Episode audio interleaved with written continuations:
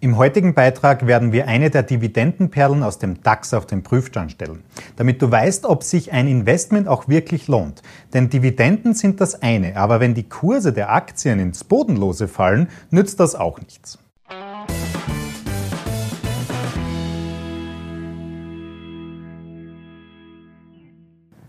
Hallo zusammen, ich bin Florian Orthaber von Finment und unsere Passion ist es, angehenden und bereits erfolgreichen Investoren wichtige Tools und Strategien zur Verfügung zu stellen, damit sie in allen Marktphasen profitabel und risikogeschützt agieren können.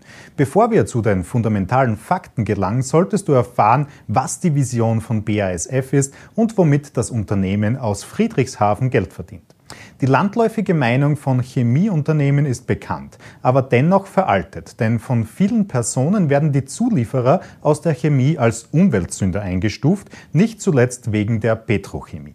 Aber BASF verfolgt akribisch die Ziele zu einer nachhaltigen und umweltfreundlichen Zukunft. Das Unternehmen strukturiert nicht nur stark um, damit weniger CO2 ausgestoßen wird, sondern es sieht sich nicht als Teil des Problems, sondern als Teil der Lösung. Mit Produktionsverfahren, die CO2 binden, wollen sie zur Erreichung der Klimaziele beitragen und bis 2030 komplett CO2-neutral Basischemikalien für die weiterverarbeitende Industrie herstellen. Die Umsätze von BASF teilen sich in sechs Basissegmente, mit denen sie quasi die ganze industrielle Wertschöpfungskette beliefern. Mit 22 Prozent spielt die Division der Oberflächentechnologien den größten Teil der Umsätze ein. Im Jahr 2019 flossen aus dieser Quelle rund 13 Milliarden Euro. Unter anderem zählen Beschichtungen, Katalysatoren und Oberflächenbehandlungen zu dieser Sparte. Aber auch die Materialien für Basischemikalien für die Automobil- und Chemieindustrie zählen zu der Oberflächentechnologiesparte dazu.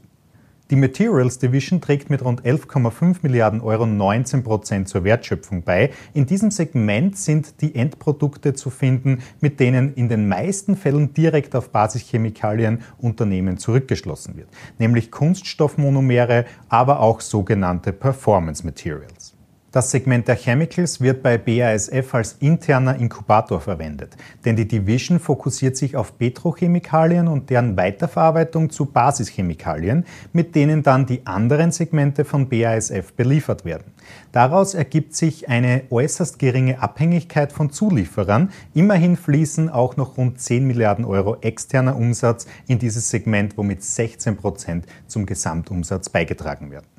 Auch die industriellen Lösungen finden einen Absatz von rund 8 Milliarden Euro, ähnliche Gewichtung in den gesamten Wertschöpfungsprozess. In dieser Sparte werden Inhaltsstoffe, Additive für Kraftstoffe und Schmierstofflösungen, Pigmente, Harze und auch Antioxidantien hergestellt. Besonders die Sparte der landwirtschaftlichen Chemikalien wurde in den letzten Jahren stark unter Beschuss genommen und großteils auf dem Rücken des Kooperationspartners Bayer ausgetragen. Die Entwicklung von Pflanzenschutzmitteln und Saatgut spielen nichtsdestotrotz rund 8 Milliarden Euro jährlich ein. Zu guter Letzt wird in der Division für Ernährungs- und Pflegechemikalien ein Umsatz von rund 6 Milliarden Euro erzielt.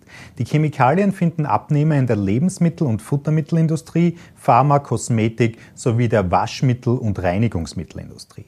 Mit diesem breiten Produktspektrum und der maximalen Integration in die weltweite Wertschöpfungskette zählt BASF natürlich zur Branche der Basischemikalien.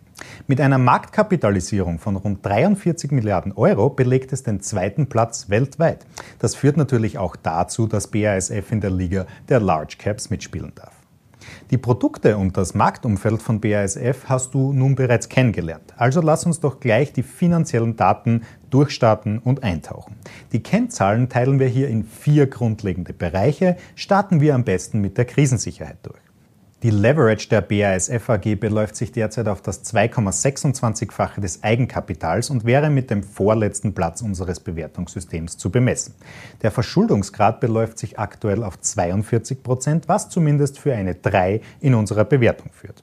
Durch Krisen muss sich das Unternehmen also durch den hohen Fremdkapitalhebel gut manövrieren.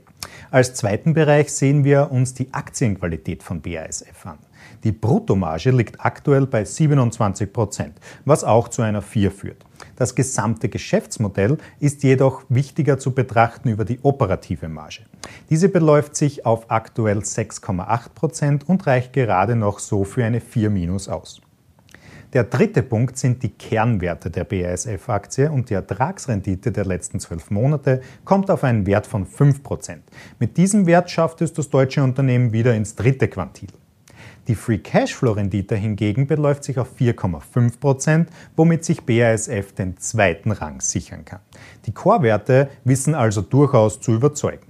Der letzte Punkt der fundamentalen Analyse ist das Momentum. Mit einem kleinen Zugewinn der Aktie von 3% in den letzten sechs Monaten kann man zwar bestimmt nicht von einem Corona-Profiteur sprechen, aber immerhin reicht dieser Wert für den zweiten Rang im Bewertungssystem aus. Doch der Großteil der Anleger erwartet auch kein außerordentliches Wachstum von BASF, denn die Aktie gilt bereits seit Jahren als Dividendenperle. Nicht nur die kumulierte Dividendenrendite von 21 Prozent der letzten fünf Jahre kann sich sehen lassen, sondern auch die kontinuierliche Aufstockung der Dividende in den letzten zehn Jahren. Mit einer Ausschüttungsquote von 82,5 Prozent wirkt BASF zwar schon fast verdächtig wohltäterisch, aber bei den guten Cashflow, den sich das Unternehmen aufgebaut hat, scheint dies dennoch gerechtfertigt zu sein. Bevor du nun aber anfängst, so viele BASF-Aktien wie möglich zu horten, um den passiven Kapitalrückfluss mittels Dividende zu kreieren, sollten wir uns noch gemeinsam die Chancen und Risiken des Unternehmens im Makroumfeld ansehen. Lass uns hier am besten mit den Analyseprognosen für die kommenden Jahre starten.